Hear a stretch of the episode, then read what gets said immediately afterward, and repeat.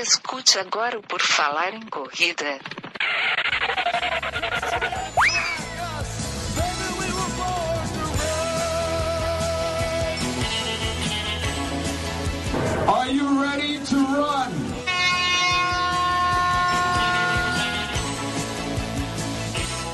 Começa mais um episódio agora do Por Falar em Correr. Sim, queridos ouvintes, estamos aqui novamente para trazer histórias de corrida, histórias de um corredor, histórias de um treinador que conhece muito de corrida e corrida de trilha de montanha. Sim, vocês vão saber tudo hoje sobre Sidney Togumi. Tudo bom, Sidney? Seja bem-vindo.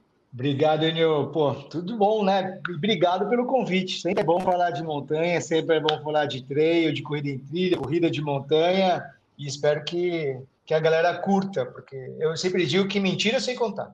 Isso aí é muito importante, né? Porque a gente conta, se a pessoa quiser acreditar, está lá, ela vai acreditar e tudo bem, né? A nossa parte a gente fez. Eu que agradeço ter aceitado o convite para eu fazer esse podcast. Eu te chamo de Sidney, Sidney Togumi ou Togumi? Qual que é melhor? Tanto faz, pode escolher. Me chamam de tudo. Tem gente que me chama de Sidney, tem gente que me chama de Togumi. Tá bom. Você pode escolher. Fica à vontade.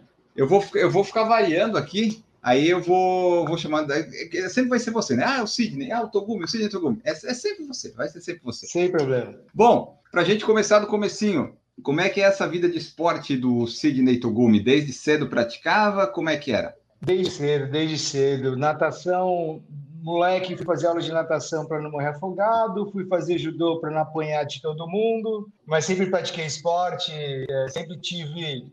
Meus pais sempre me incentivaram para o esporte. Meu esporte de infância mesmo foi em razão da colônia japonesa, eu joguei beisebol dos 8 até os 19, até meus 20 anos eu joguei beisebol. Na faculdade eu conheci o triatlon, né? Porque eu nadava, gostava de nadar e aí eu fui nadar pela universidade. Dali eu, a técnica nos incentivou na época a participar de duatlons e aí para dar um pulo para o triatlon. Do triatlon as corridas de aventura, das corridas de aventura o trail e assim por diante. Mas esporte sempre a vida inteira. E aí profissionalmente entrou em em 95, na verdade. Eu formei formado primeiro em processamento de dados, mas eu sempre dizia, né, que eu que eu ia, eu queria cursar educação física por hobby, por gostar de esporte. Aí, quando eu terminei por dados, iniciei a educação física realmente por hobby e acabou virando minha profissão. E desde quando tu és formado em educação física? Nossa senhora, aí você vai me entregar, hein? Eu me formei em 98. Ah, não, mas é pouco tempo. é na verdade, na verdade, quando a, como a gente é, é mais.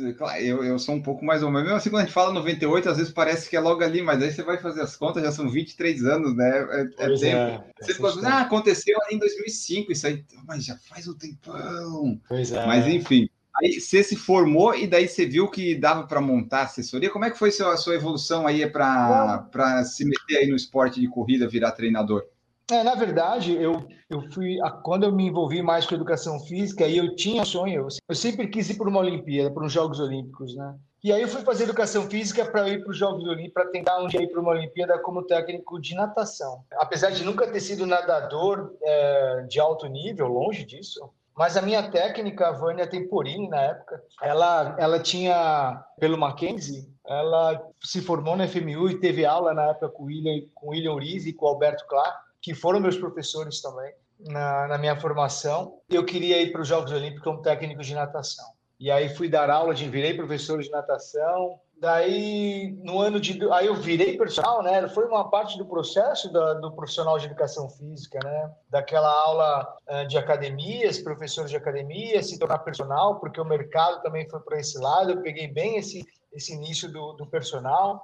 E aí, em cima dos meus alunos de personal training, começou a vir, as, já tinha um pouco das corridas de rua, o início aqui em São Paulo, circuitos da Corpore, e aí os meus alunos de personal começaram a, pô, Togumi, vamos, vamos se juntar para correr, vamos se juntar para participar da prova de corrida, e daí nasceu a assessoria.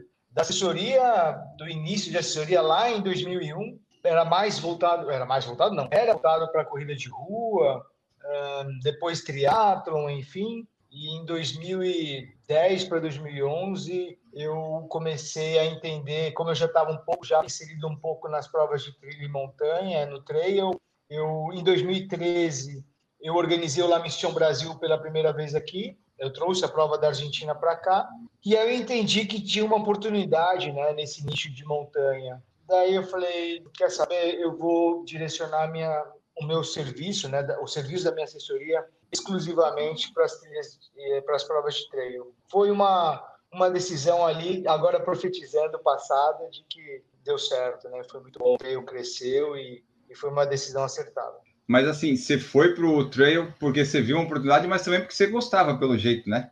Sim, sim, é, mas era isso, né? Por exemplo, uma coisa que acontece muito né, nas assessorias, as assessorias elas são muito nichadas hoje. Tem assessoria mais voltada para o funcional, para a corrida de rua, para o triatlon, e na época, é, e, e isso está muito ligado para a vibe que o treinador ele tem, né? Se o, o, o treinador tem uma vibe para uma vertente de, de esporte, sei lá, na época que eu estava muito voltado para o Ironman, eu tinha muitos alunos de Ironman e eu tentava vender mais esse serviço, né? A partir do momento que eu me direcionei para o trail, para as provas de trail e, e principalmente as provas mais longas, eu comecei a atrair mais esse público também. E desde o começo o nome foi Upfit? Sempre, sempre foi. Só que daí, a partir de 2010, virou Fit Trail, é isso? É, isso, porque como eu vou, eu queria ter essa comunicação exclusivamente, né, de trail e de trilha e montanha, eu acrescentei o trail no final. E na verdade, eu aquela coisa de você eu queria criar um nome e aí up de, de para cima, de né, a coisa que está muito voltada para atividade física, de autoestima para o alto, sempre para cima, melhor e, e fit de fitness. Aí eu juntei as duas palavras, os dois termos e virou fit. E o treino veio come... por causa dessa, dessa decisão minha. E pelo que eu vi, começou em 2001, era uma época que não tinha ainda tanta assessoria. Pelo menos a corrida não era algo tão assim, tão, tão, né, é, tão grande. Né, eram poucas, né? Se eu não me engano, vou cometer um erro aqui se eu falar, mas assim, que eu me lembro, tinha a Núcleo Aventura, já era Cris Carvalho, Uh, eu não lembro se o Zé Virgínio da JV, eu estou falando aqui do meu universo de São Paulo, se ele já tinha ali em 2001, então, 2001 não, perdão, a, a, o trail lá em 2011, né, 2011, enfim, mas eram poucas assessorias que trabalhavam exclusivamente com trail. Então, foi uma oportunidade ali. É, porque pelo que eu vi, você começou a assessoria em si, a primeira lá delas, em 2001, né? Isso, isso. Em 2001, ela trabalhava, eu, tra... eu, nem conhecia trail aí nessa época, né? Eu trabalhava corrida de rua, triatlon, Ironman, enfim. E aí só em 2011, uh, 12 que eu direcionei a assessoria para trail mesmo, exclusivamente. E quando é que o, o Togumi foi para as trilhas, tu começou a correr em trilha para ver, assim, pô, esse aqui é um nicho que eu posso explorar e tal, porque você falou que quando iniciou lá não era trilha ainda, né? É, o que acontece? Porque assim, eu, eu, eu em 2003 não, peraí, desculpa. No ano 2000, eu conheci as corridas de aventura. Na verdade, eu conheci na televisão em 97, 98. Mas participar mesmo, eu fui participar no ano de 2000, 99 e 2000. Então, aí eu conheci o outdoor através das corridas de aventura. Né? Para quem não sabe o que é corrida de aventura, se você tiver o Prime da, da Amazon, tem ali o, uh, o Eco, o Eco Challenge Race. Sim. Então, uh, eu conheci o, o outdoor através desse tipo de prova. Uh, em 97, 90, 97 foi a primeira vez que uma equipe do Brasil participou do Eco Challenge lá no Marrocos, uma equipe de Minas que chama Brasil 500 anos. E assistindo, eu falei, eu quero fazer um dia isso. Aí apareceu aqui no Brasil as primeiras provas da Expedição Mata Atlântica, EMA, 98. E aí eu só consegui chegar próximo, conseguir de algumas é, informações e tal, né, no ano 2000, que tinha um circuito aqui em São Paulo, no estado de São Paulo, que chamava Circuito da Aventura. E aí, eu, em 2003, eu participei do primeiro Ecomotion lá na Bahia, a minha primeira prova expedicionária de 500 quilômetros de uma semana. E assim foi, conheci o outdoor por aí. Aí, em 96, eu fui a primeira prova não, desculpa. Em 2006, a minha primeira prova internacional, que eu fui correr o Desafio dos Vulcões na Argentina e Chile, de aventura. E aí, em 2016, 2007, eu corri na Argentina. E aí, o que aconteceu? Em 2009, esse mesmo organizador, eu já organizava La Mission, que era uma prova de 100 milhas, 160 quilômetros, uh, somente de trekking corrida, né? trekking trail, navegando pelas montanhas da Patagônia. E foi a primeira vez que eu fiz uma prova só de trekking, uma primeira vez que eu fiz uma prova de trekking solo e tão longa. Foi assim que eu conheci o trail. E aí, em 2011, eu me inscrevi, 2010 para 2011, eu me inscrevi para o Ultra Trail do Mont Blanc, Só que eu já conhecia um pouco da prova e aí eu juntei os pontos. O La me dava pontos para poder participar do Ultra Trail do Mont Blanc. Então, em dezembro de 2010, eu me inscrevi para a edição de 2011. Mas eu não fui sorteado, infelizmente. E aí eu fui sortear. Aí, na época, era mais fácil, né? Se um ano você não fosse sorteado, no ano seguinte você tinha vaga garantida. Então, era mais curto. E aí, então, eu falei, pô, 2012 eu vou. E aí, em 2012, eu fui para o treino do Mont Blanc, fazer os 100 milhas. Infelizmente, o percurso foi alterado por questão de clima e fiz 100 quilômetros, eu nem fiz o percurso original. E daí, em dois, e aí, em 2012, conheci, é, começou a minha história no Trail do Mont Blanc. E aí eu me ferrei, porque aí eu queria estar em Chamonix todos os anos. Né? Desde Você então, conseguiu? Não de forma consequente, né? mas eu, estive, eu já fiz oito, eu já fui oito vezes para lá, não todas competindo, mas 2012 eu fui fazer a prova, os 100 milhas, mas que foi alterado. 2013 eu fui, eu fiz os 240 do PTL. Em 2014, eu voltei sorteado para fazer os 100 milhas uh, original, né, os 170 do TMB. 2015, eu voltei para fazer o PTL, mas dessa vez eu não terminei. 2017 eu fui só passear, não, não fui para competir. Aí 2017, 18 e 19, 2017 e 19 eu fui só acompanhar aluno, não competi. Então, começou minha história do Tatuapé Irmão. Isso que me ajudou muito, né? Porque em 2012 o TMB não era o que é hoje, né? Ele era bem, não tinha tanta expressão. E aí depois virou essa prova que todo mundo quer participar. E isso me ajudou muito também né, na prospecção de alunos, né? Porque como virou a prova a menina dos olhos do treino mundial e eu já ter, estado, ter tido a oportunidade de participar, isso me ajudou também muito como treinador.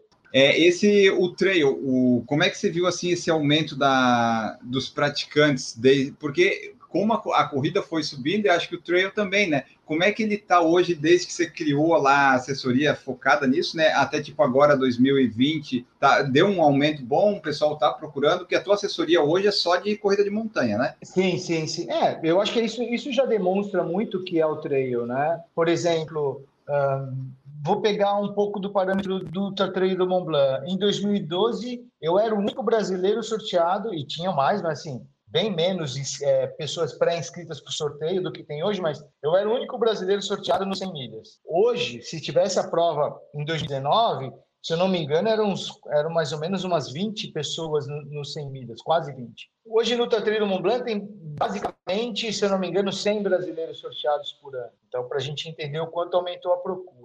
Naquela época não tinha tantas assessorias voltadas para trail. Hoje, só em São Paulo são mais de 10.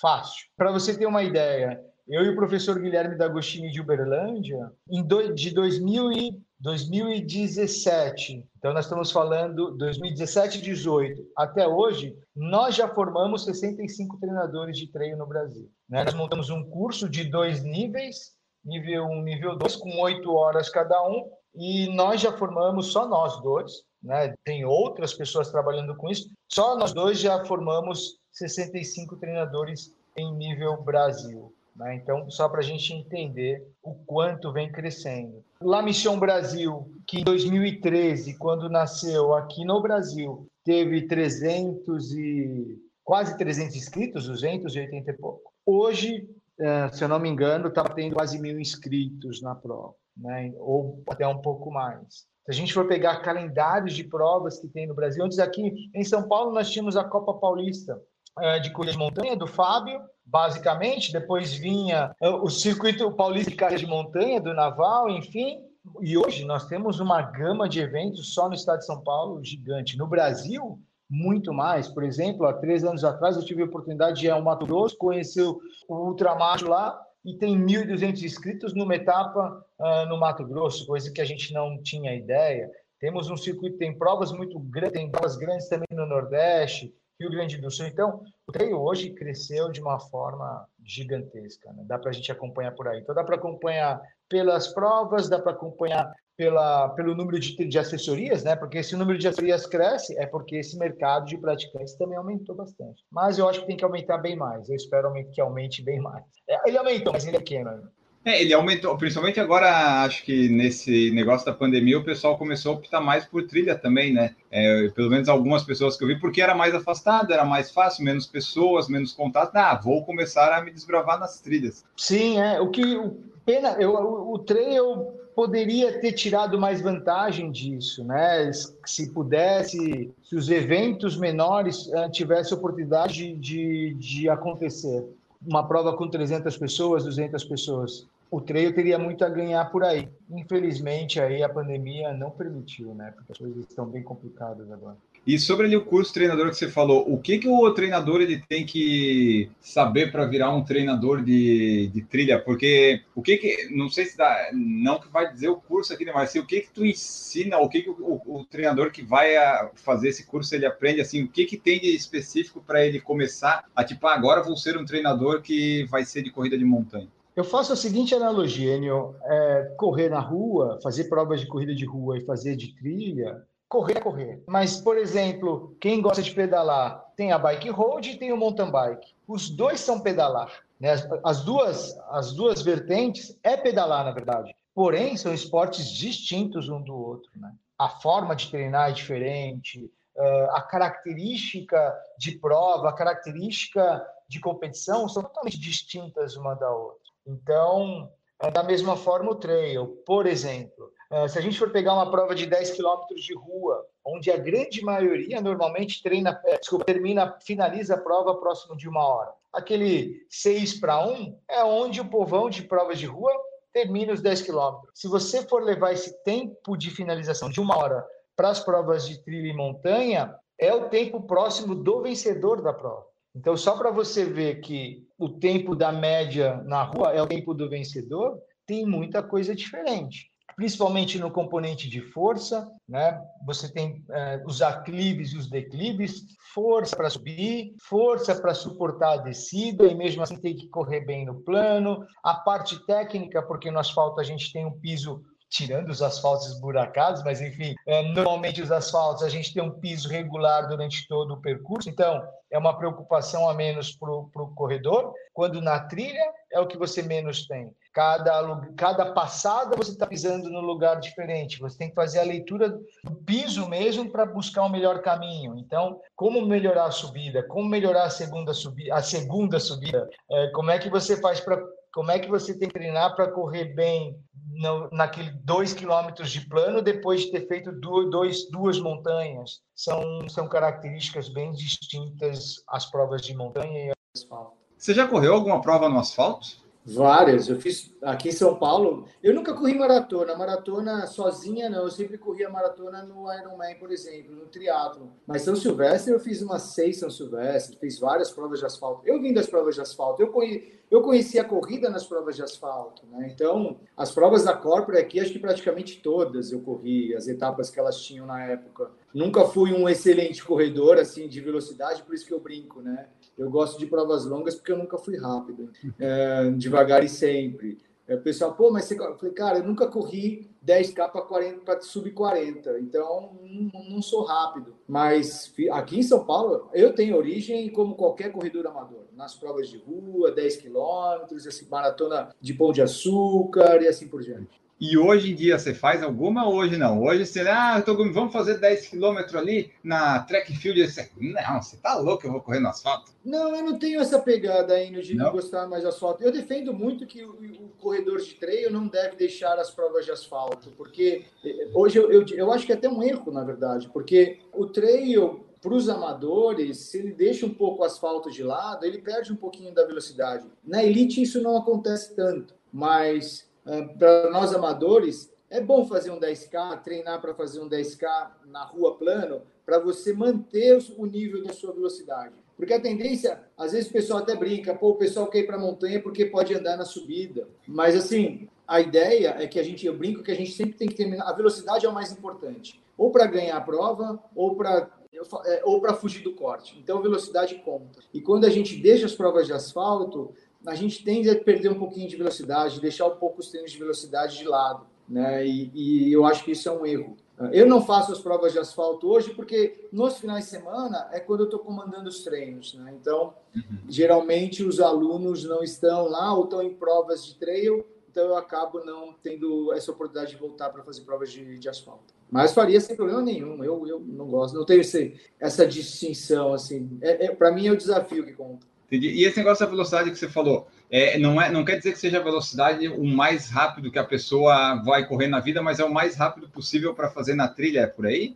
É, é, o que acontece. Porque é cheio de sobe e desce, né, galho? Daí como, como é que faz para manter uma velocidade nisso? É, então, na verdade, o que acontece no trail é que. É, deixa eu voltar à explicação. No, na rua, a gente usa muito do pace. Vamos Isso. manter aquele pace, aquele é meu pace de, de competição e tal. Porém, na, rua, na montanha, não dá para a gente pensar em pace. Porque se você falar assim, eu vou fazer 6 para 1, 6 para 1 no plano, beleza, mas se você tiver num aclive, manter 6 para 1 não vai rolar. Dependendo da prova, você vai fazer 20 para 1, vai fazer 15 para 1 e mesmo assim você ser o mais rápido. É uma coisa que não dá para você controlar numa prova de montanha. Na montanha, é melhor você utilizar, por exemplo, da percepção de esforço para você determinar a intensidade que você está, ou até mesmo a frequência cardíaca, enfim, mas uh, o pace não é, é um dos piores é um dos piores uma das piores formas de você controlar a sua prova. Porém, o que acontece? Como ganha quem chega primeiro, é velocidade que conta. Então, por exemplo, se tem, se você faz os 10k para 40 e eu faço os 10k para 50, isso no plano, você já corre mais do que eu. Aí você isso vai falar assim, transfere para trilha, né? Em, em, mais lento, mas transfere, né? Ele transfere. Você não transfere 100%, mas todo trecho que você for rodar, a sua rodagem pode ser 4,30, sendo que a minha rodagem é 5,30. Então, só no rodar você já vai mais rápido do que eu. É lógico, tem o um componente técnico. Então, assim, a principal capacidade, para mim, é velocidade. E nós temos um grupo de treinadores que a gente já se reúne semanalmente por um ano para discutir fatos dos trails, artigos do trail, e se você me perguntar, Tugumi, qual o que você busca primeiro na hora de selecionar um cara, que se você pudesse selecionar um atleta, para mim velocidade. Tá. É mais fácil, é, para mim eu tenho menos dificuldade de inserir no atleta o técnico do trail. É ele se adaptar ao trail do que eu fazer um cara, do que eu treinar uma pessoa para correr 30 por, é, nos 10K. E como é que foi que tu virou referência aí no trail? Porque você foi pioneiro lá, você estudou muito. Como é que foi que o pessoal hoje relaciona Togumi, trilha, referência? Vamos falar com ele. Ah, eu, eu acho que pelo tempo, assim, porque na época tinham menos pessoas. Eu, eu acho que, assim, são vários fatores e muitos, assim, que não dependiam de mim, né? Primeiro, de estar participando de pelo menos não do início do início, eu acho que pelo menos o final ali da primeira turma é, de Trimontanha, é, ter tido a oportunidade de ter feito o TMB, de eu brincar de ficar fazendo filmezinho desde aquela época com uma câmera digital, sendo que na época não tinha selfie, não tinha celular, isso me ajudou bastante, mas o TMB muito. Algumas questões, quando eu fui para o La Mission pela terceira vez, a Sport TV fez uma matéria lá, daquela edição e eu participei bastante da matéria, então isso também me promoveu. Ter trabalhado com bons atletas me ajudou de uma forma, mesmo no competitivo ainda nem tinha mundial na época, mas de ter conseguido fazer a evolução de alguns atletas uh, que eram medianos e começou a andar ali no pelotão da frente, isso me promoveu muito como treinador. Eu acho que tudo isso, e de 2016 para cá, eu ter, ser o responsável, né, de elaborar os critérios para os mundiais, ter ido ao primeiro mundial como técnico, com alguns atletas que eu treinei ali na, na equipe, isso me ajudou bastante. E buscar as oportunidades, na verdade. Eu, a ITRA lançou, lançou as eleições para que seus associados fossem representantes nacionais. Eu fui lá e me apliquei em uma eleição dentro do Brasil, acabei sendo eleito. Então, assim, isso vai, vai colaborando né, com essa posição que as pessoas colocam. Mas eu acho que a principal, a principal vantagem assim, é porque eu estou desde um pouco mais. Por ser mais velho, eu comecei antes que a grande maioria. Né? Então, uh, acho que hoje por isso. É, e até porque você começou cedo relativamente no, no trail, né? Porque né, o pessoal, tem pessoal que hoje vai fundar lá, sei lá, uma assessoria, daí vai mexer com trail. Você acabou pegando antes dele começar a crescer, né? Que nem esse pessoal que tinha assessoria de corrida de rua em 2000, foi pegando, foi pegando a crescente aquela curva, né? Você pegou o do trail.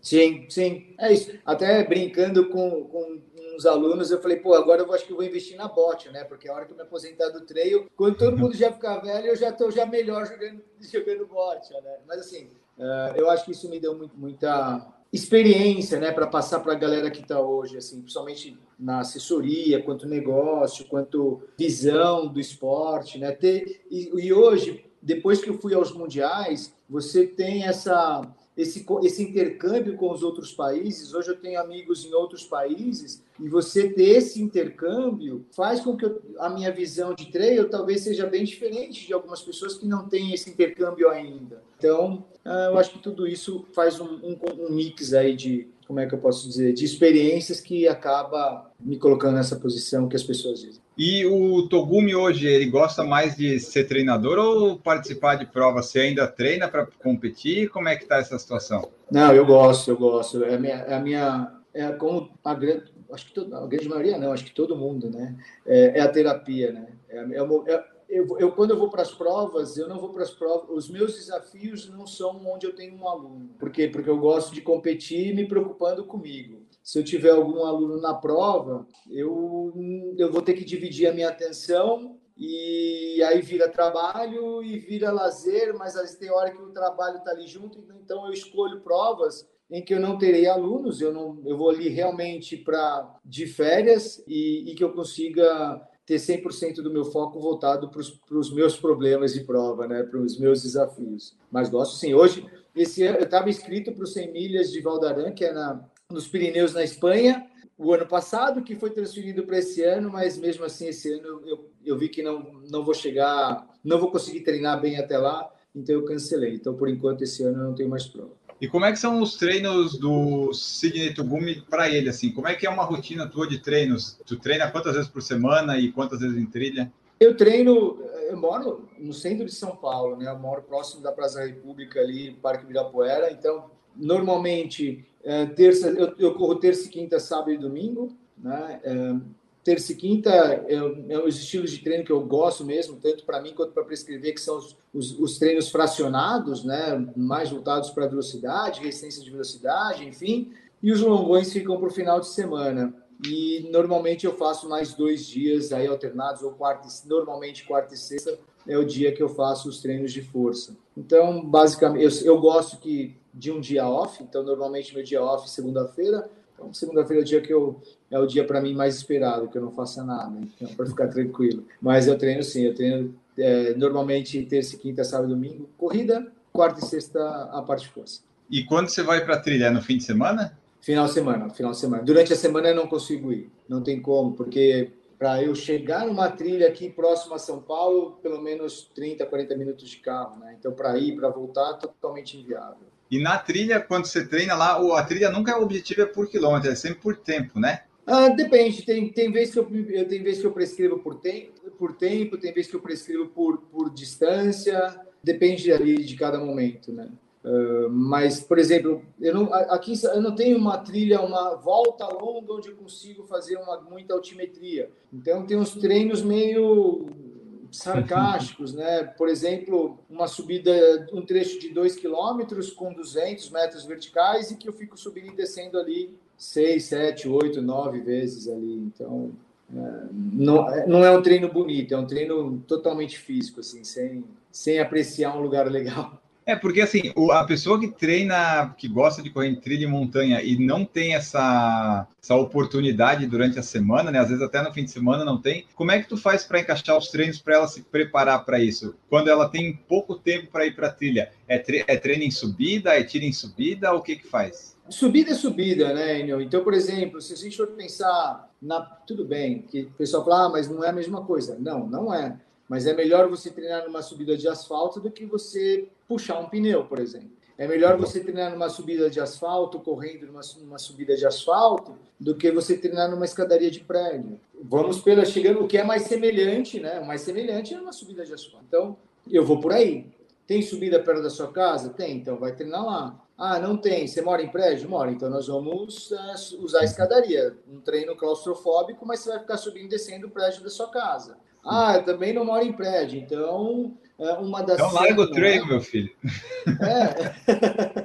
não, não larga, senão vai sair um aluno, né? Não pode. É, não tem isso? Vamos tentar. Tem uma série que eu gosto, por exemplo, que você faz 10 de mil, 12 de mil, 15 de mil, mas a cada mil você faz 30 avanços. E isso melhora muito essa resistência muscular dos músculos primários ali, que te auxilia muito nos aclives. Puxar pneu é uma forma? É, mas não simula tanto. Mas assim, você vai tentando usar do improviso mesmo. Ah, mas e aí? E aí que você vai colocar isso na conta? Na hora que você for para a prova, você precisa colocar isso na conta. Afinal, você não tem boas condições para aquela prova especificamente. Né? Vai para a Serra Fina, por exemplo. Então, a gente vai usando da criatividade. E descida, a pessoa tem que aprender a treinar também? Descida, tem, tem precisa, lógico que precisa. Só que tem alguns cuidados, né? Porque a, a, subida ela cansa, mas a descida ela machuca. Se eu te pedir para fazer um treino acelerar na descida, que é bom, porque o grande problema das descidas é você suportar o dano muscular que a contração excêntrica provoca na nossa musculatura da perna, você tem que jogar um impacto maior. Só que se eu peço para você acelerar na descida, a probabilidade de um acidente, a probabilidade de uma lesão também é maior. E também tem o seguinte, na descida tem um fator que é difícil da gente trabalhar, que é o fator da coragem, né? Tem gente que tem receio mesmo. Como é que a gente trabalha isso? É mais difícil, é, é, é mais lento a pessoa ir ganhando confiança, porque com a repetição, você conhecendo, por exemplo, aquela trilha, você vai ganhando confiança. E a gente espera que parte dessa confiança, dessa coragem que você vai ganhando, você transfira para a próxima, para outras das provas que você vai participar. A gente fala que a coragem também está relacionada com a força da perna. Hum. Se você tá, desce e está sentindo a perna forte, você tende a se jogar mais. Mas se você já chega mais quebrado naquela descida e põe o pé no chão e a perna, opa, dá aquela falseada, sua coragem também já muda. É interessante, ou melhor, é importante? É importante. Mas esse controle da carga, ele é mais sensível, né? Então, eles, a, a gente às vezes acaba até deixando um pouquinho de lado isso. É porque normalmente a maioria, né, vai, que nem nas corridas de rua, 98, 99% não vai ganhar, que é só completar abaixo do corte. Então, às vezes também não precisa se matar na descida, né? Não sei que era um recorde pessoal, mas em trilha também não tem esse negócio de recorde pessoal, né? É muda sempre. É, não, mas tem, viu? As pessoas usam, é. as pessoas usam o tempo, né? Mesmo, por exemplo, é aquilo, na, assim, na rua, 10K é 10K, né? O cara, se o cara fez para 50, ele não quer mais fazer 50 mais. Não importa se os 10K é só subida, se os 10K é só descida, se os 10K é isso, para ele o tempo de 10K é um valor absoluto. E na montanha também acaba acontecendo um pouco disso. Né? Ah, pô, baixei meu tempo, não baixei o tempo, enfim. Por mais que se você faz o mesmo percurso na chuva, com piso com lama ou no dia seco, é totalmente diferente, bem diferente, é, acaba se comparando-se os tempos. Mas na galera, no pessoal que anda ali na frente, né, que disputa, o pessoal mais da, da elite, daí eu aplico mais os treinos de descida, porque eles têm um aporte mais uh, desenvolvido, né, para poder suportar esse tipo de treino. Eu lembro que quando eu fiz alguns montanha quando eles ficam deixando aqueles videozinhos rolando lá, mostra os primeiros colocados vindo na descida, eles vêm assim se jogando com as coisas assim. Esse é o dia, eu queria descer assim, mas eu nunca consegui. não é fácil, não é fácil. Mas também ali, como eles estão, vamos dizer assim, desesperados para ganhar, eles acabam não tendo tanto medo, né? Tipo, não, eu tenho que ir, eu tenho que ir. Não, mas eles não têm, eles não se assim, o, o, pessoal da ponta, eles não pensam que eles podem cair, eles se preocupam que eles têm que correr rápido. Eles não, eles não têm essa preocupação de cair que nós normais temos. Né? Eu brinco que quando eles passam lá, aquele galho que faz eu escorregar, aquele galinho que faz eu tropeçar, não tá quando ele passa. Eu acho que é eles que deixam pra gente, só pode ser. Pode ser. E ali, ó, tu falou de fortalecimento que tu faz duas vezes por semana. Tu indica também os alunos fazer para trilha. É importante isso ou tem alguma forma de substituir? É essencial. É, para mim, treinamento de força é tão importante quanto correr para quem vai fazer treino. Como eu disse, ou para você desenvolver força, resistência de força para poder realizar as subidas, quanto para você suportar uh, o impacto das descidas. Aí sempre vem aquela pergunta: pô, mas é sala de musculação, é, é crossfit, é funcional, é pilates? E na verdade, para mim, assim, nenhuma, nenhuma substitui a outra, são trabalhos diferentes, até complementares. Para mim, alguns exercícios, determinadas formas de trabalho, eu gosto mais nas máquinas mesmo. Por exemplo, leg press, cadeira extensora, para mim, agachamento livre, né, para mim são três exercícios que eu gosto de fazer, encaixa em todos os treinos de força que eu faço. Mas depois, aí dá para variar. Dependendo no outro período, um treinamento funcional cabe melhor, né? Por uma questão de que você trabalha de uma forma um pouco mais o corpo como um todo, né? E não isolando a musculatura o máximo possível. Então são complementares. Para mim é tão importante quanto correr. E esse treino de força, eu, tô, eu vejo aqui que você fez, hoje, por exemplo, que a gente está gravando, você fez um no Instagram ali, uma, uma live, né? Você dá treino assim também online para pessoal? Ah, não, pra... é, então, mas é que aquela aula ali que está no Instagram, no início da pandemia, lá em março do ano passado, entendendo né, que, que as pessoas precisavam se mexer, eu brinquei, eu chamei de Corona Treino, né? E eu, ah. eu criei dois, dois horários diferentes. Um, isso foi voltado porque eu queria que meus pais se movimentassem. Então, um, e é o que está é o que tá no Instagram hoje. É voltado para a melhor idade. São 30 minutos que é movimentação, mobilidade, equilíbrio, uh, mas voltado totalmente para o público da terceira idade, da melhor idade. E aí eu tenho, eu tinha um outro, uma outra turma que era uma aula de 45 minutos durante a semana, terça e quinta era, eram aulas de 45 minutos e no sábado eram aulas de uma hora e meia que eu fazia em live. E aí era uma aula assim, meio mix de HIT com funcional, enfim. Essa continua, mas ela é uma aula fechada, é um serviço pago. Mas, é como eu disse, são coisas que se complementam. Uhum. Um HIT, por exemplo, um trabalho de potência, uma pliometria, ela não substitui o trabalho de força máxima que você faz na sala de musculação. Então, são trabalhos complementares. Ah, mas eu não consigo fazer. Então, beleza. Então, é melhor fazer isso do que não fazer nada. Mas não quer dizer que você está substituindo aquela outra, aquela outra forma de trabalho. Eu estou vendo aqui no Instagram, você faz, você está fazendo lives também semanais, é isso? É, o, o, Live 10, cara, o Live 10 eu estou no quarto ano. Em dezembro, agora eu completo cinco anos. E o Live 10 nasceu de uma brincadeira, né? Naquela, quando tinha os lives no Facebook. E eu falei assim, eu vou entrar em live, eu nunca tinha feito live, eu falei, vou responder 10 perguntas. E, e as, quando acabava de responder as 10 perguntas, eu finalizava a live. E isso veio toda semanalmente, eu, eu faço essa live. Mudou muito, né? O perfil, agora por exemplo, eu faço eu junto com o Cristiano Fetter, que é um treinador que trabalha junto comigo. Não tem pauta, a pauta é sempre o que as pessoas perguntam ou pedem para a gente opinar. Então ocorre, a live agora é semanalmente, toda quinta-feira, às nove da noite. E qual que é a pergunta que vocês mais recebem, ou que tu mais recebe das pessoas? Hoje, se vai ter prova. Ah.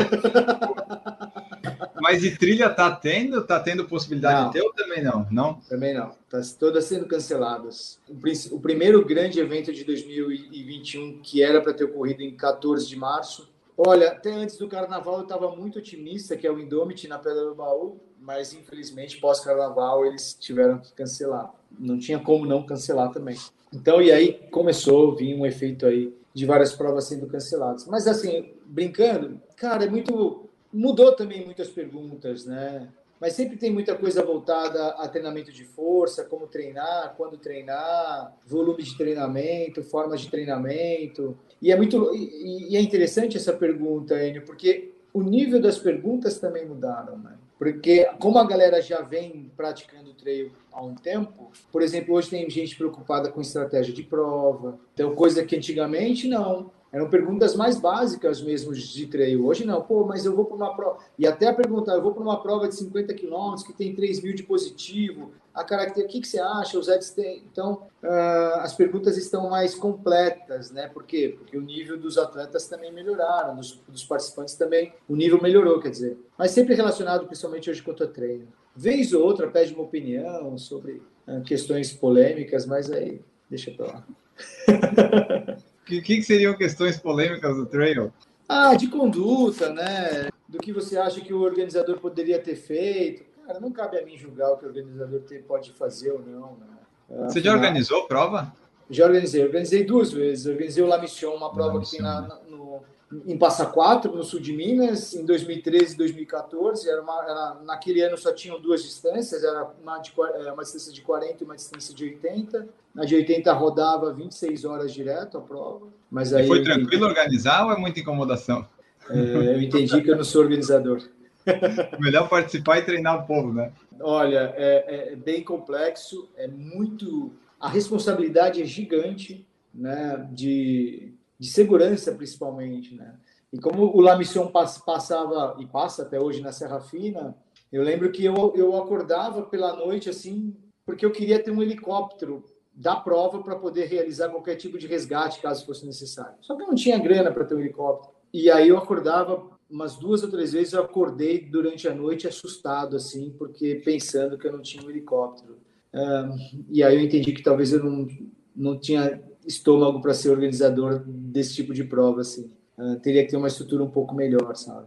É porque a, organizar uma prova em trilha, uma corrida de montanha, ela é mais complexa que uma de rua, né? Você tem vários fatores e várias coisas que podem dar muito mais problema do que uma volta de 5 km no asfalto. É, é que tudo depende do acesso, né? Do, do resgate, por exemplo. Eu, eu, digo assim, o trail, eu não, eu não vejo o trail perigoso ou radical como paraquedas, wingsuit, essas coisas, saltar de prédio de parkour, assim, como se fosse parkour. O que deixa o treino perigoso são os acidentes, né? Porque se você está numa prova de rua e você, sei lá, você tropeçou e fraturou a perna, o resgate chega rápido em você e relativamente rápido ele te leva a um lugar para para receber uma assistência. No trail não. No trail você está numa trilha a 5 quilômetros de qualquer extremidade e se essa extremidade tiver acesso de carro para te tirar de lá vai demorar um tempo, né?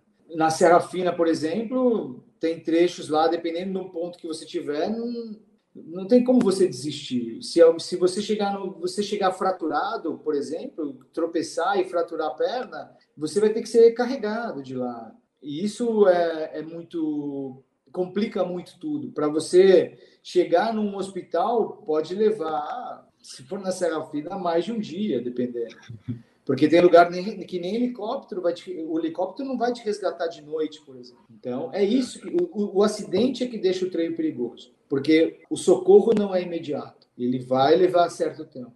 É, aqui em São Paulo tem quem é de São Paulo tem o Pico de Araguá, se você ou na Pedra Grande em Atibaia, se você se machuca ali no meio, para te tirar de lá vai levar um certo tempo para você chegar no hospital outro tempo. Então, essa autonomia o praticante de, de treino precisa ter. É, eu sempre a gente faz o, uns outros podcasts aqui, episódios com participantes. O Newton, que é um deles, ele sempre fala que teve uma vez que ele estava naquele lá de bombinhas, acho, estava fazendo a prova mais curta, ele torceu o pé num paredão lá. Só que daí assim, ele não podia voltar, e do outro lado era o mar, só tinha que ir para frente. Daí foi para frente com o pé todo arrebentado, não tinha o que fazer. Mas é isso, né? Não, não tem o que fazer. Então, Uh, o atleta, o, o, corredor de trilha, ele precisa ter essa autonomia. Né? Eu brinco, uh, eu já questionei algumas vezes até na, nas lives. Pô, a gente investe em, em, treinador, investe em nutricionista, blá, blá, blá, blá, blá, blá, mas poucas pessoas, por exemplo, têm noção de primeiros socorros. E aí o que acontece? Pô, você está ali, entrou numa roubada, você vai esperar alguém, tudo bem, tem, tem ocorrência que você não consegue se auto-atender, mas outras você consegue gerar uma certa autonomia para você.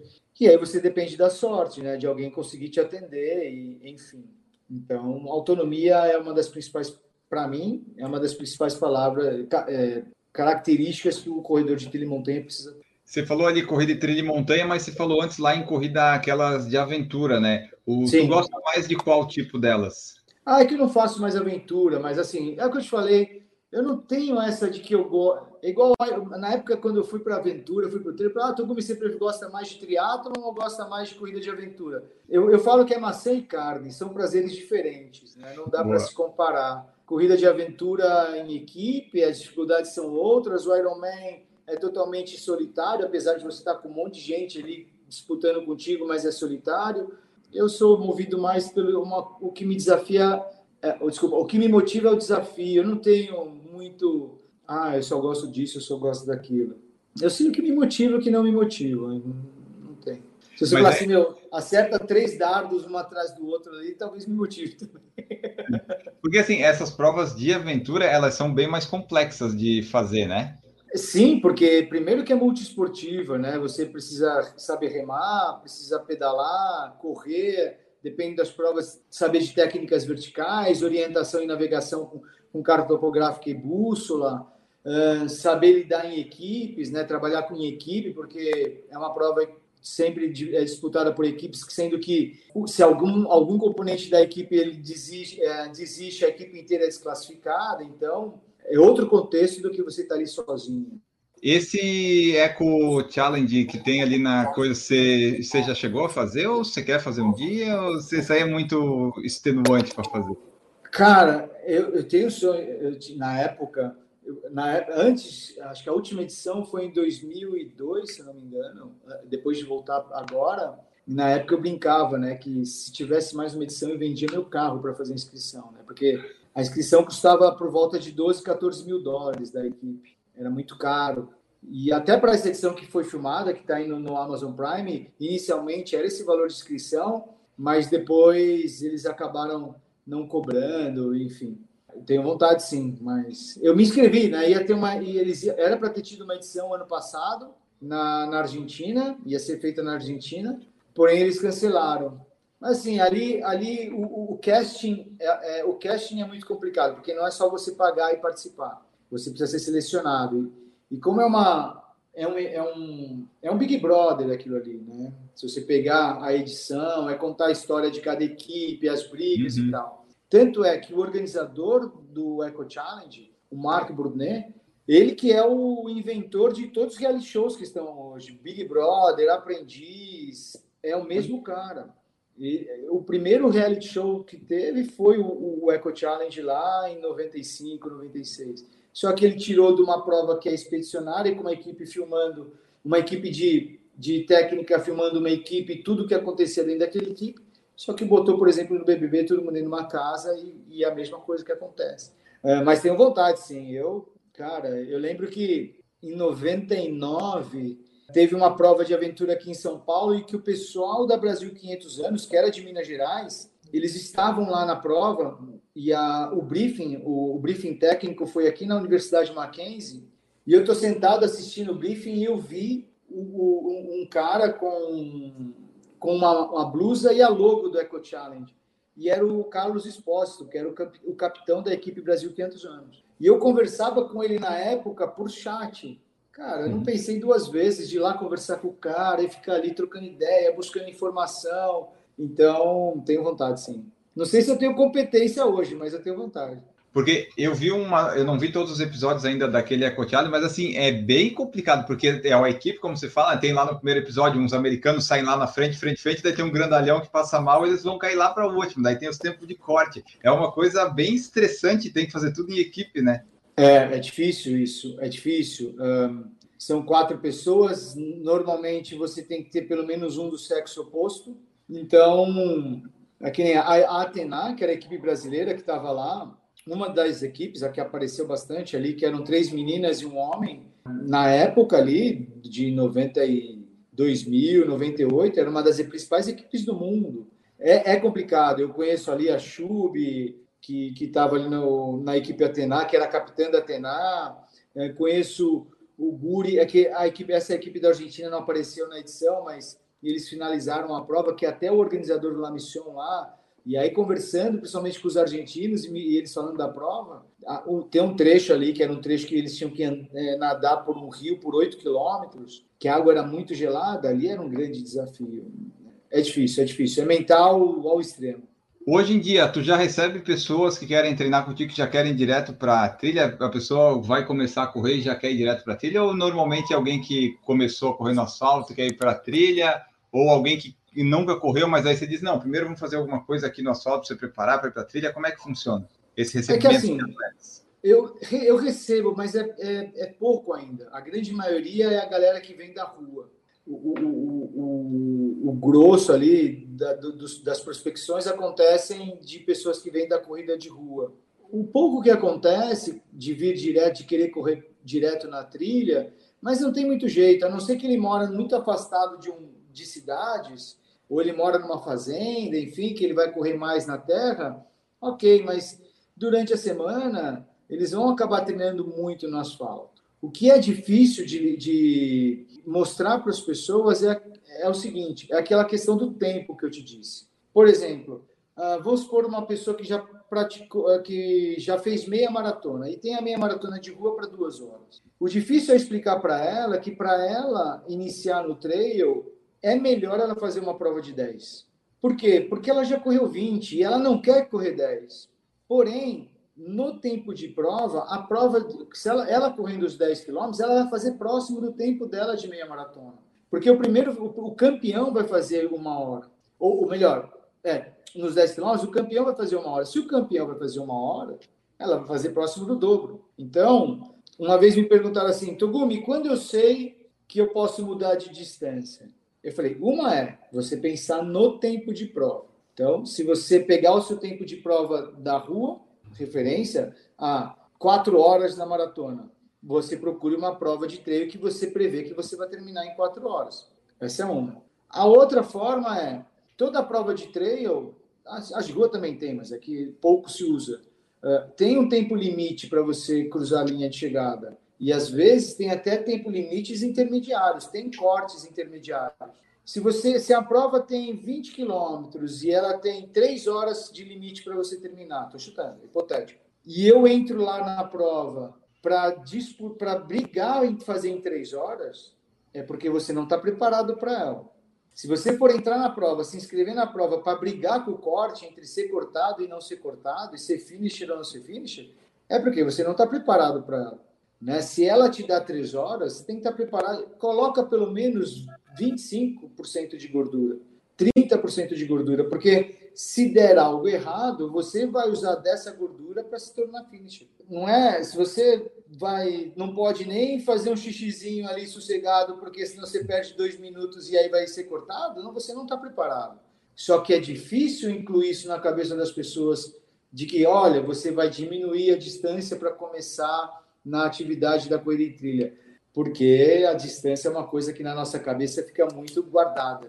Verdade. E esse negócio do tempo limite, a pessoa tem que ver também que tem que ter essa gordura que você falou, porque toda trilha ela acaba sendo diferente, mesmo sendo a mesma trilha que você faz, né? Então você sempre Sim. tem que contar que vai estar escorregando aqui, vai estar um trecho que você não vai conseguir passar, né? Se vai no limite, você não vai chegar.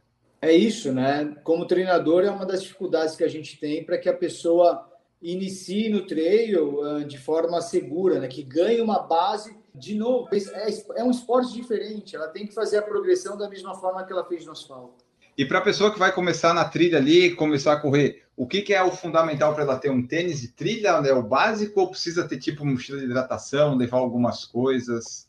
Então, é, essa é outra característica que tem nas provas de trilha, que é a autonomia. É que eu disse, mas não só autonomia de se virar, autonomia de hidratação, de alimentação, de equipamentos, porque as provas exigem, cada prova, não existe uma coisa padrão. Ah, eu vou para uma prova de, eu vou para uma meia maratona e eu vou ter uma station a cada 2 km, 3 km.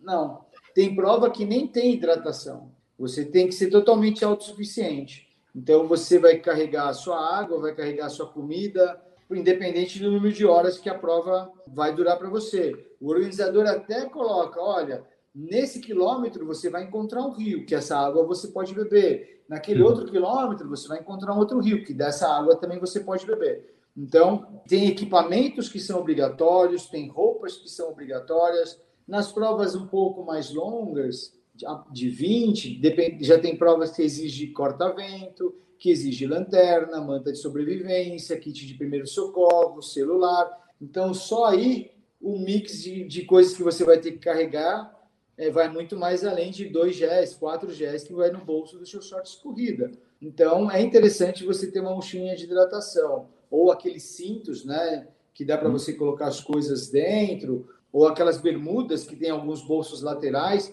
para que você consiga transportar tudo que a prova exige e também aquilo a mais que você precisa. É, mais tênis de trilha é importante, a não ser que você vá vai para uma prova que não tem muita, que seja mais estradas de terra do que trilha e que você sabe que não vai chover, só para você ter uma, uma primeira experiência. Mas a partir do momento que você for por uma prova que tem mais single tracks, tem mais trilhas ou mais irregularidades, e se caso chova, aí é importante você ter um tênis específico de trilha, né? Porque senão é a mesma coisa que você jogar futebol no gramado de tênis sem cravo, né? Vai escorregar e para parar de pé fica mais difícil. Você falou ali de corrida de trilha e tal, montanha. Elas são a mesma coisa ou tem diferença corrida de trilha e corrida de montanha? Na verdade, tudo é correr na montanha, né? Porém, no ambiente competitivo oficial, tem diferenciação de corrida de montanha e corrida em trilha. Mas o que muda é a forma de disputa e característica de percurso. Né? É, é, é a forma da disputa. Então, por exemplo, na corrida de montanha, o atleta não pode carregar nada, não pode ter nenhum equipamento. Shorts, tênis e camiseta. E aí ele usa tudo uh, que a organização oferece porque ela é obrigada a oferecer. Na corrida em trilha, é o contrário. Uh, a autossuficiência é uma das características de corrida em trilha. Então, você, você é obrigado a carregar algumas coisas. Então, o que muda é a forma de disputa, mas ambas é correr na montanha. E aqui, ó, as pessoas que vão procurar a tua assessoria vão correr em trilha. É, são que tipos de corredores? Os corredores que viram que no asfalto eles não conseguem ser mais rápidos, não conseguem correr, e daí querem ir na trilha, porque daí lá pelo menos não tem problema é correr mais lento, vamos dizer assim. Ou o pessoal que começa, pô, é bonito correr na trilha, quero correr na trilha. Qual que é o tipo que você mais recebe aí? Tem de tudo, Enio, tem de tudo. Eu acho que uma, uma coisa que aconteceu muito, hoje um pouco menos, mas que, que fez um, o, o trail crescer de uma forma significativa foi as pessoas buscarem novos desafios. Ah, o público da, é, aquela, é aquele corredor de rua que já participou de todas as provas que ele gostaria de participar. Tipo você lá em 90 e pouco, já tinha participado. É, de... E ele, ah, pô, já fiz a maratona de Nova York, fiz São Silvestre, fiz a meia não sei da onde, e aí ele, ele foi buscar um, um, desafio diferente e encontrou na montanha a, a, tal ponto dele só queria aquilo. E da mesma forma que na rua, o trail também está muito ligado ao turismo, né? Da gente, ah, eu, a, a, desculpa da viagem é poder ter a prova, né? Então, uhum. então a gente vai conhecendo os lugares, diversos lugares, porque, ah, pô, vai ter uma prova lá. Nunca imaginei que eu estaria lá, mas eu fui porque tinha uma competição que, que me atraiu. Então, mas tem de tudo, tem a galera, mas principalmente da galera que busca novos desafios da rua. E tu achas que hoje, claro que agora 2020 e 2021 com a pandemia não, mas até quando estava tudo normal, tu acha que tinha prova de mais, prova de menos, provas muito juntas? Como é que estava esse cenário de provas de trail running no Brasil? O que eu, eu, lembro que há uns cinco anos atrás eu comentei com meu irmão, eu falei, cara, eu acho que o, o trail vai dar um up gigante, assim, muito bom de certa forma eu acertei, mas é que eu, eu, eu, achava que era de praticantes e na verdade veio de organizadores. Né? Daí dividiu tudo. É, eu acertei, mas ao mesmo tempo errei feio, né? E aí o que acontece? Como o número de praticantes ele não desenvolveu, não cresceu da mesma forma, ficou tudo muito dividido, né? É, já não é, já não tem tantas pessoas. Por exemplo, para quem não conhece treino, uma prova aqui em São Paulo, você numa prova de 10 quilômetros, meia maratona, você coloca 15 mil pessoas. No trail, as grandes provas do Brasil colocam mil. Então, é, é a proporção é, é gigante, é, a desproporção é muito grande quando comparam as duas. Ficou, fica um pouco mais complicado para os organizadores, porque, em média, a gente coloca 300, 400 pessoas, todo final de semana tendo uma prova, e eu não sei porquê. E aí também são N questões, né? Você conseguir liberação da prefeitura, liberação dos alvarás para poder executar o evento. A cidade às vezes pede a prova numa determinada, numa determinada data para não concorrer com outros eventos da cidade, mas há um, às vezes tem uma concentração grande ali fim de maio e junho, agosto, setembro, e aí vira uma guerra ali entre o organizador. Isso ocorre, não tem jeito. E, e, a pessoa, o competidor lá, o participante, ele não vai poder fazer todos, porque, no geral, a prova de trilha geralmente é mais cara a inscrição e tem todos os deslocamentos e equipamentos, né? ele vai ter que escolher uma só. É, então, mas assim, quando começa a encavalar, e eu acho que isso vai acontecer a hora que flexibilizar novamente, vai ter um monte de final de semana com três, quatro provas na mesma região. E, e o pessoal reclama, pô, tem que, tem que organizar esse calendário, porque não dá para participar de todas. E eu brinco assim, mas aonde está escrito que você precisa participar de todos? Você não precisa participar de todos. Escolha uma e vai, né, cara? E tu falou que gosta das coisas lá dos desafios, né? É o que que tu, qual foi o maior que você fez? Foi aquele lá que virou livro e tudo mais que eu não sei falar? Ah, chama Tour de Jans. Tour de Jans, isso. É. Esse aí foi, conta aí essa experiência. Foi um dos maiores que você já fez, maiores ah, desafios? Eu acho que foi. Eu acho que foi. O que, que é isso aí? É uma prova, é uma prova de 330 quilômetros, com 29 mil de ganho positivo, solo e pelo tempo, né? Porque correr a gente não corre. Eu corri dos 330, eu devo ter corrido no máximo, no máximo, e olha lá, chutando os 30 quilômetros. O resto a gente anda muito, né? Porque eu levei, eu larguei, eu larguei domingo meio-dia, E eu terminei a prova no sábado às 8 da manhã, mais ou menos. Então são seis dias de prova praticamente. O primeiro colocado termina com três dias. Ele termina com 70 horas. Eu fiz 140 horas. A logística ela, ela é um pouco complicada, porque você tem cinco grandes edge stations durante a prova, que eles chamam de base de vida, e nessas cinco cidades você encontra de tudo. Você tem comida, tudo que você quiser, tem é, podólogo para cuidar do pé. E essas cidades estão mais ou menos a cada 50 quilômetros. Nesses pontos você também encontra um, um drawbag, uma, uma mala sua, que é, é uma mala é, padrão para os atletas. Ela tem mais ou menos 40 litros, eu acho, 40 e poucos litros. E é a mesma mala que você encontra cinco, seis vezes durante a prova. Então você pode colocar tudo que você quiser ali. Então, hum. troca de roupa, tudo. Só que você tem que planejar do que você vai precisar em 24 horas e na hora 100, na hora 120 também você precisa planejar isso. Então, e a prova é contra o relógio, ganha quem chega primeiro. Então, não tem paradas obrigatórias para dormir. Você dorme quando você quiser e o quanto você quiser. Você dormiu? Eu dormi durante a semana, durante os seis dias, o meu tempo total de sono deu próximo de 14 horas. Então, uh, não, o percurso é marcado, você não precisa navegar. Mas é isso, né? É, é, é, aquele negócio. A primeira montanha é linda, o segundo dia é lindo, mas o quarto dia a montanha não é tão mais bonita e aí pega muito no mental. É, tudo bem, o lugar é espetacular, mas você já viu isso quatro dias seguidos, né? E já não é tão mais bonito. O percurso e... ele é de um ponto ao outro, é isso ou é tipo um circuito? É uma volta. É uma volta. Você a, a, a cidade base chama Courmayeur. Ela está na base do Mont Blanc, só que do lado italiano e você percorre o Vale da Osta, que é o vale onde está ali essa cidade. É um vale muito conhecido ali no norte da Itália. E, e a trilha a, é, é, a, trilha é uma trilha comercial. Se você quiser ir lá fazer por conta, você consegue fazer o percurso da prova. E, e é uma volta de 330. Nossa. Então é, foi o mais difícil, assim, mentalmente falando. Você está sozinho, interage, acaba juntando com outras pessoas, tem uns fatos engraçados, mas é, mentalmente é bem difícil essa prova. E como é que você descobriu essa prova e como é que você se preparou para ela? Eu descobri quando foi 2012, né? 2012 eu fui para o Mont Blanc a primeira vez. E aí, como eu queria, eu queria estar em Chamonix em 2013, e aí eu descobri o PTL, que é a prova de 240 lá, e o PTL tinha algumas provas que te selecionava, que você tinha que ter no currículo para poder fazer. E o Tour Jans era uma delas. E aí eu fui pesquisar. Só que na época eu falei, 330 solo com 29 mil, impossível fazer. Mas aquilo ficou na minha cabeça.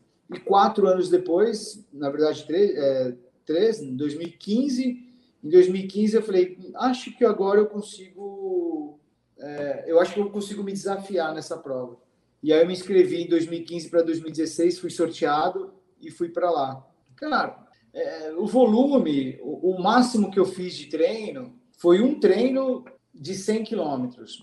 E o treino de 100 quilômetros, é, eu preciso explicar muito bem isso. O treino de 100 quilômetros não era para me treinar fisicamente. Era mais para eu testar equipamento, eu testar alimentação, porque eu tinha, eu tinha recebido né, o planejamento da Nutri ali para a gente tentar aplicar lá na prova. E a prova foi em setembro, e esse treino eu fiz em julho. E eu fui para o caminho da fé, eu falei, vou fazer 100 quilômetros por lá. Então era mais um treino para eu entender como é que eu estava, alimentação e ajuste de equipamento, tênis, do que treino físico mesmo. As pessoas, é normal as pessoas acharem assim, quem corre 50, a perna dói X. É, a perna dói, né, tem um nível de dor X. E quem faz uma prova de 300 tem uma prova, tem um nível de dor de 6X. E na verdade não é. A dor é a mesma, o nível da dor é a mesma, só que ela é por mais tempo. Né? Não é que a intensidade da dor é maior, a duração da dor é maior, e é isso que você precisa suportar. Então, como você não corre tanto, é muito da experiência, né? Até no, até no livro que eu escrevi, eu, eu, e essa frase veio naturalmente quando eu dei uma palestra aqui em São Paulo. O cara me fez essa pergunta, o meu aluno. Ele perguntou: Togumi, como você se preparou para a prova? E aí eu respondi para ele que não é um ano de treino que vai te preparar para fazer essa prova. É, é tudo o seu histórico dentro do esporte é que te prepara para fazer essa prova, sabe? É vir galgando, né? Ter autonomia, porque você, eu fiz uma mochila de 16 litros, que nem é tão grande. Então eu, eu, eu, sabia que eu tinha uma autonomia, que naquela mochila eu tinha tudo para aguentar 16, 17 horas para chegar até a minha base, encontrar minha mala, recompor a minha mala e, e, enfrentar mais 14, 18, 20 horas até a próxima mala de novo. Então isso, como é que eu vou te explicar se você não sabe quanto tempo você leva andando 30 quilômetros com mil? Então eu tinha já uma certa ideia e isso não é um ano que te faz, que te prepara é, é você ganhando experiências em provas, em outras provas, que te faz sentir preparado né, para esse outro desafio maior. E da onde é que surgiu a ideia de fazer? Saiu um livro e um filme disso aí, foi isso? É, isso aí foi aos poucos, né? Eu... Quando é que foi que você fez a prova, de fato? Foi 2000 e... Eu fiz a prova dois anos. Eu fui em 2016. Ah, você foi duas vezes? É. Você não ficou satisfeito com uma? É. Cara, eu, eu, eu, gosto de repetir prova, né? Coisa que muita gente não gosta, eu gosto de repetir prova. Ah, mas uma coisa é repetir uma 5K, uma de 330? É, mas levou dois anos, né? Porque eu, queria, eu gosto de me testar, né? Eu gosto de. A primeira vez, tudo que a gente faz pela primeira vez, a gente paga um pedágio, né? A gente paga entender a dinâmica, como é que funciona, tudo. E não satisfeito com a minha performance, eu queria tentar de novo, já sabendo como tudo acontece. Então, por isso que eu voltei. Então, eu fiz esses dois anos. Em 2016, quando eu fui, eu já fui com a ideia, eu tinha na minha ideia de fazer um filme, um documentário, porque eu queria apresentar no Rock Spirit, da revista Go Outside aqui em São Paulo, que é um festival de filmes outdoor. Só que assim, eu fui, eu não sou dessa área, então eu coletei um pouco de imagens, mas no final eu perdi e no, é, não tinha mais imagens porque meu celular deu problema e tal. Eu tenho até acho que somente cinco ou seis fotos dessa edição de 2016. Então não consegui fazer o documentário. E aí em 2017, quando eu fui me inscrever para 2018, conversando com amigos, eu já consegui falar com um produtor, consegui falar com um filmmaker, ele já me brifou. Então já fui para a prova para me desafiar, mas ao mesmo tempo para coletar imagens e fazer um documentário. Daí o documentário ficou pronto, deu tudo certo. Em 2019, a gente inscreveu ele no Rock Spirit. O Rock, ele foi um dos filmes selecionados no Rock Spirit de 2019. A gente até foi o filme escolhido pela revista Runners World Brasil na época. Por incrível que pareça, o Doc foi também selecionado num festival de Milão, que a gente inscreveu o documentário. Só que aquilo, né? Não tinha equipe ali me filmando, tudo era em cima da minha GoPro e do meu celular. Era um filme somente de um plano só, de primeira pessoa.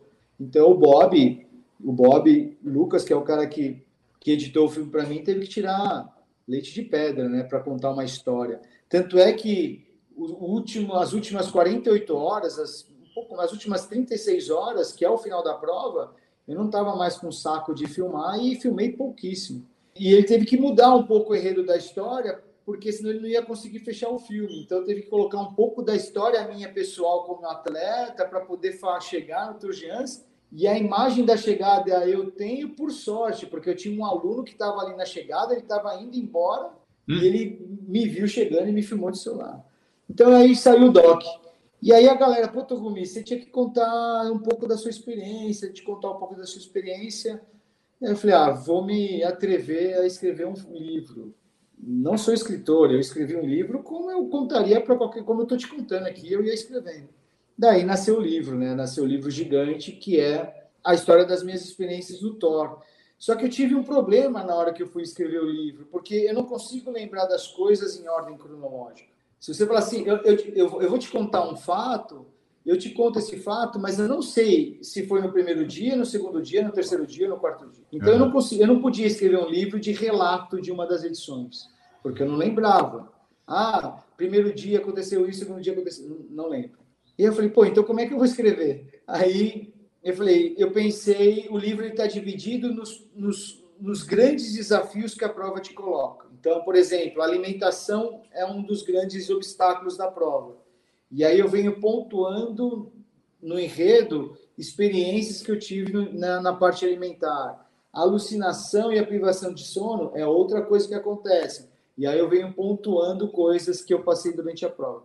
Então o livro é um livro muito rápido, tem 120 páginas, mas ele é muito rápido de ler. Quem gosta de ler, lê em três horas ele lê o livro. Até eu fiz um marcador de página que depois eu entendi que não faz sentido, né? Porque as pessoas nem tão rápido que o marcador de página era desnecessário. Assim. Serve para os outros. Mas aí, esse livro e esse documentário, as pessoas conseguem encontrar em algum lugar? Onde? No, o, o documentário está no YouTube. É só você colocar, se você colocar meu sobrenome Togumi Thor dos Giantes, vai aparecer o documentário ali. Ele tem 14 minutos. Até a versão do Rock Spirit ele foi um enxugado e foi, um, foi de 9 minutos. Aí no YouTube tem a versão de 14 minutos. O livro, até semana retrasada, eu tinha ele aqui ainda à venda, mas felizmente ele esgotou. É, a segunda edição deve sair, eu estou programando para sair a segunda edição agora no final de abril. E aí é só entrar em contato comigo que eu mesmo paga para mim e eu vou lá no correio e mando para você sem intermediários diretamente comigo. Então até o final de abril, espero que no final de abril a segunda edição com todos os erros que eu tive ali no primeiro corrigidos, é, mas graças a Deus vendemos aí 500 livros. Legal. Então a gente vem para a segunda edição agora no mês de abril. Mas o doc, o doc tá aí. É, o pessoal que estiver ouvindo aí vai estar tá no post da, da edição lá no site, vai estar, tá, que eu já achei ele aqui, já está linkado. Já, quando você estiver ouvindo, você vai lá no post que vai estar linkado o documentário de 14 minutos. Quando eu falei com o Francisco Ottoni alguns episódios atrás, a gente chegou no final do podcast a falar da Associação Brasileira de Corrida em Trilha, né? Você é o presidente dela, você também é o fundador. Qual que é a tua relação? Por que, que ela, ela, ela existe o quê? Para tentar organizar esse negócio da trilha no Brasil? Não, na, na, na verdade, assim, o que acontece? Hoje, desde 2016, a trilha em montanha ela, ela foi, ela foi para dentro, debaixo do guarda-chuva do atletismo. Hoje, as provas de trilha em montanha elas são provas, são uma das provas que compõem a modalidade do atletismo. Então, ah, quem rege e quem tem o papel de normatização das provas oficiais e as suas regras é, aqui no Brasil, a CBAT, a Confederação Brasileira de Atletismo, e aí, em efeito regional, as suas federações estaduais. Então, o que acontece? É aquilo que eu te falei: o trail cresceu muito, porém, ele ainda é um mercado pequeno. E essa prática esportiva, para ela crescer, ela precisa de mais praticantes. E a, e a, ABCT, a Associação Brasileira de Corrida em Trilha, ela nasceu com o objetivo principal dela é de fomentação, é fomentar o esporte. Como? A gente está desenvolvendo, a gente tá, já está em andamento um projeto que vai ser destinado às escolas. Por que as escolas? Porque quando a gente vem dos mundiais, a gente retorna dos mundiais, vem com uma certa performance dos mundiais, e quando vai se discutir essa performance, uma das perguntas é: por que, que a gente fica tão atrás dos europeus? E normalmente a resposta é por uma questão de cultura, que não está errado. Afinal, o trail aqui no Brasil tem menos de 15 anos, 10 anos. Então, em parte, é cultura. Ok. E, e eu, particularmente, eu não gostaria daqui 10 anos ou daqui 5 anos falar que é cultura ainda o problema. Então, se a gente quer mudar a cultura, é nas escolas, é na molecada, porque a, os meninos e as meninas que estão na escola, eles nem têm ideia do que é trail, do que é corrida de montanha. Alguns nem conhecem o atletismo ainda. Né? Então, a gente direcionou esse projeto para as escolas de começar a, a, a inserir nas escolas palestras que falem de trail. Não é que ela vai praticar, mas pelo menos um dia ela vai falar assim: pô, eu já vi isso na escola. E com isso, com o passar do tempo, a gente imagina que a gente consiga mudar a cultura, porque hoje um pai que pratica trail, muito provável, ele vai direcionar o menino para aquele esporte. Mas a gente está vendo pai, só que a gente precisa chegar num volume maior, e o volume maior de molecada, de crianças, na escola. Então, a ABCT, ela tem esse, esse objetivo principal, que é de fomentação. Então, a ABCT hoje ela tem, tem só não tem representante no Amapá, em Roraima e Rondônia. Né? Em todos os outros estados, nós temos um representante estadual. É uma associação nova, nós fundamos a associação em outubro de 2020. Nós tivemos até sábado passado a nossa primeira assembleia ordinária. Enfim, então, por exemplo, Ciene, você me perguntar, Togumi, quantas pessoas praticam treino no Brasil? Não existe um censo disso. Não existe um censo uh, de quantas pessoas são. Regionalmente falando, também não. Mas com uma associação, com o número de associados, e agora a gente tem uma ideia de como está distribuído, porque eu tenho X associados do, do, do, Maranhão, da Bahia, do Rio Grande do Sul, Mato Grosso, Goiás. Então, a gente começa a ter uma ideia disso. Então, o principal objetivo da, da, da BCT é, é esse fomento, né? fazer com que mais pessoas cheguem ao treino. No demais, o que a gente puder colaborar, a gente vai colaborar. A gente vem colaborando com algumas federações estaduais no âmbito, aí já do outro lado, no âmbito de auxiliar as federações estaduais a organizar ou a, a se comunicar com o universo do trail para iniciar os campeonatos estaduais. No Brasil, só existem dois campeonatos estaduais oficiais, na Bahia e no Rio Grande do Sul. Ainda o Brasil não organizou, por exemplo, um campeonato nacional oficial a gente está num momento de normatização para poder criar os eventos oficiais. Então, a ABCT tem esse objetivo. E os objetivos do Sidney Tugumi para o futuro, quais são? Porque a gente está vendo aí essa incerteza, não sabe bem quando vai conseguir participar de uma prova de novo, mas a gente consegue treinar e consegue ter alguns objetivos mais na frente, né? A gente não sabe ainda se é 21, 22 ou 23, mas tem. Quais que são teus planos futuros aí de corredor e treinador?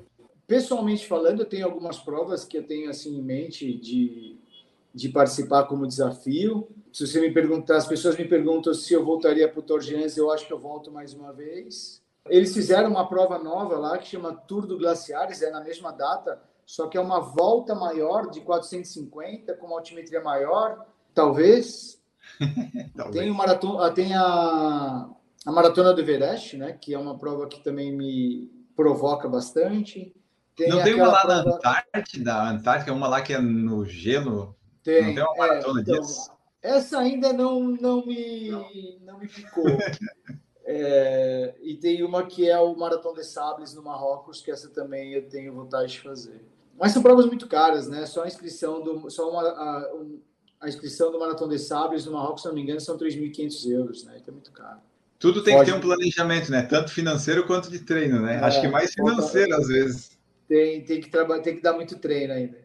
Como treinador, cara, eu, eu gosto de. Eu gosto muito do lado competitivo, apesar que eu não trabalho só com o lado competitivo, mas é ver a Upfit cada vez atendendo mais gente e cada vez melhor. É, como treinador de elite, foi não, não exclusivamente eu como treinador, mas no âmbito competitivo nos mundiais. Esse ano, ano em 2019, nós temos duas vezes top 30, né? Um no feminino e um no masculino mas eu gostaria que, que a gente conseguisse figurar em um top 15 no pelo menos cinco anos aí. Isso seria muito importante. Mas para que isso aconteça, aí do lado, né, eu faço um trabalho de consultoria para a CBAT, para essas questões de prova de trilha montanha. A curto prazo, assim, meu objetivo é que em 2022 a gente consiga pelo menos ter campeonatos estaduais e um campeonato nacional né, oficial. A gente ter os primeiros campeões brasileiros chancelados ali pela CBAT nas provas de trilha e montanha. Porque senão Por fica exemplo, difícil você achar atleta de elite alto nível, né? Se você não tem, não vê eles competindo em quase nenhum lugar, eles não têm onde né, demonstrar o, o performance deles. Pois é, por exemplo, agora em 2021, o Mundial de Trilha e Montanha está marcado para o dia 14 de novembro na Tailândia. Isso está no calendário oficial da CBAT temos aí um, um grande problema para resolver é de como você selecionar os atletas que irão a esse mundial, sendo que se a gente não puder organizar provas, como é que a gente vai selecionar através de uma seletiva? Como é que eu, eu já, já houve mundiais em que eu fui responsável por convocar, mas como é que eu vou convocar alguém se ninguém competiu? Então uhum.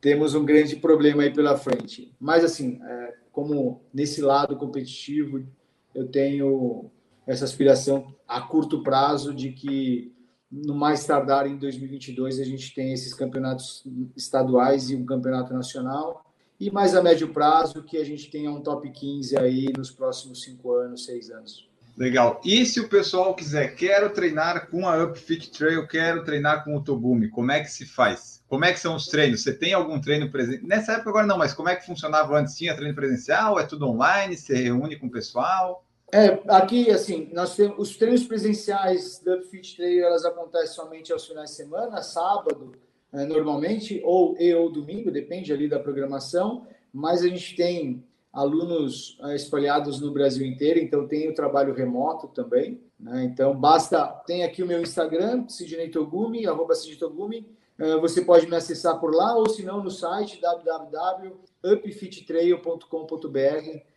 Também tem um canal ali de informação. Nas redes sociais é mais fácil, me chama. Ali no meu Instagram tem meu telefone também. Se quiser me mandar o WhatsApp, bora tirar as dúvidas. E é o que eu tenho, eu, eu, a gente sempre diz, né, lá na live também. Traga seu projeto, né? Traga seu desafio pessoal para ver o quanto a gente, para ver se a gente consegue colaborar, te preparar para esse desafio pessoal, seja com prova ou seja sem prova, né? Eu tenho dito isso também para os meus alunos. Pô, você quer se inscrever naquela prova, mas nesse ano tão complicado, a gente não sabe se a prova vai, vai acontecer ou não.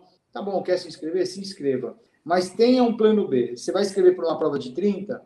Vão pensar num plano B de 30, porque caso a prova uh, seja cancelada ou seja adiada, na data da prova você vai cumprir aquele plano B, porque aí você vai se manter motivado, porque senão sempre vai ficar muita frustração, muita frustração, e aí se mexe na nossa motivação de continuar treinando. Então traga seu, traga seu projeto para a gente, que a gente vai, eu e o Fetter, a gente vai trabalhar da melhor maneira possível com vocês. Maravilha, perfeito!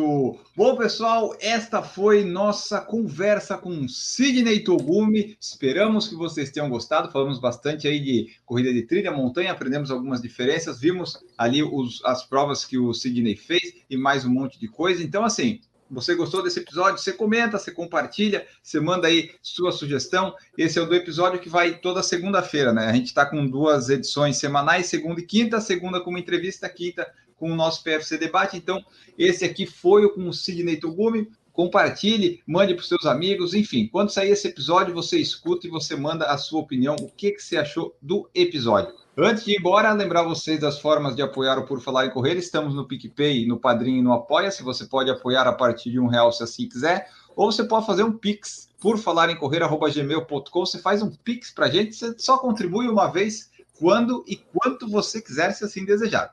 Mas se não quiser fazer nada disso de dinheiro, só ouve o podcast, compartilha e mostra aí para o pessoal o Por Falar em Correr. Mostra todos os episódios, esse aqui que a gente fez com o Togumi e todo o nosso conteúdo que nós temos aí. E agora vamos me despedir aqui do convidado Sidney Togumi. Muito obrigado pela sua presença. Deixa aí mensagem final, redes de contato e tudo mais que você quiser. Muito obrigado. Enio, eu que agradeço, cara, sempre o convite. Cara, eu gosto sempre de trocar ideias, conversar, principalmente quando é trail, montanha, falar com gente nova, falar de trail com pessoas que ainda não conhecem o trail. E o meu convite, venha experimentar assim que tudo isso passar e tiver a primeira oportunidade, experimente a prova de corrida de montanha, corrida em trilha, vem se aventurar um pouco de, é, de uma forma diferente, num ambiente diferente. E se você entender que a gente pode te ajudar, é só entrar em contato comigo aqui pelas redes sociais, Instagram, arroba Sidney Togumi, e que a gente vai facilitar, tentar facilitar um pouco as coisas para você. Nos treinos, não, mas nas provas a gente espera que sim. Obrigado, Mara... Perfeito, eu que agradeço. A agradecer também a Cris Volpe, né, que me ajudou a entrar em contato contigo, o primeiro contato, né, ela que me ajudou, a gente passou o WhatsApp, daí a gente conseguiu combinar tudo, agradecer ela também. E nós ficamos por aqui, pessoal, esperando que vocês tenham gostado. Um grande abraço para todos vocês que nos acompanharam e voltamos no próximo episódio. Tchau!